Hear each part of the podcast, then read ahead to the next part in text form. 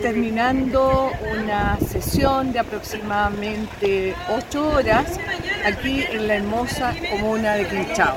Quiero decirles, hemos aprobado hoy día algo muy importante para la comuna de Quinchao, como es la posta rural para la villa Chaulinec de la isla Chaulinec. Así que se fueron muy contentos, tuvimos la visita de los habitantes del sector, a los cuales durante tiempo más van a poner, poder tener este proyecto en marcha, por un monto aproximadamente de 600 millones de pesos.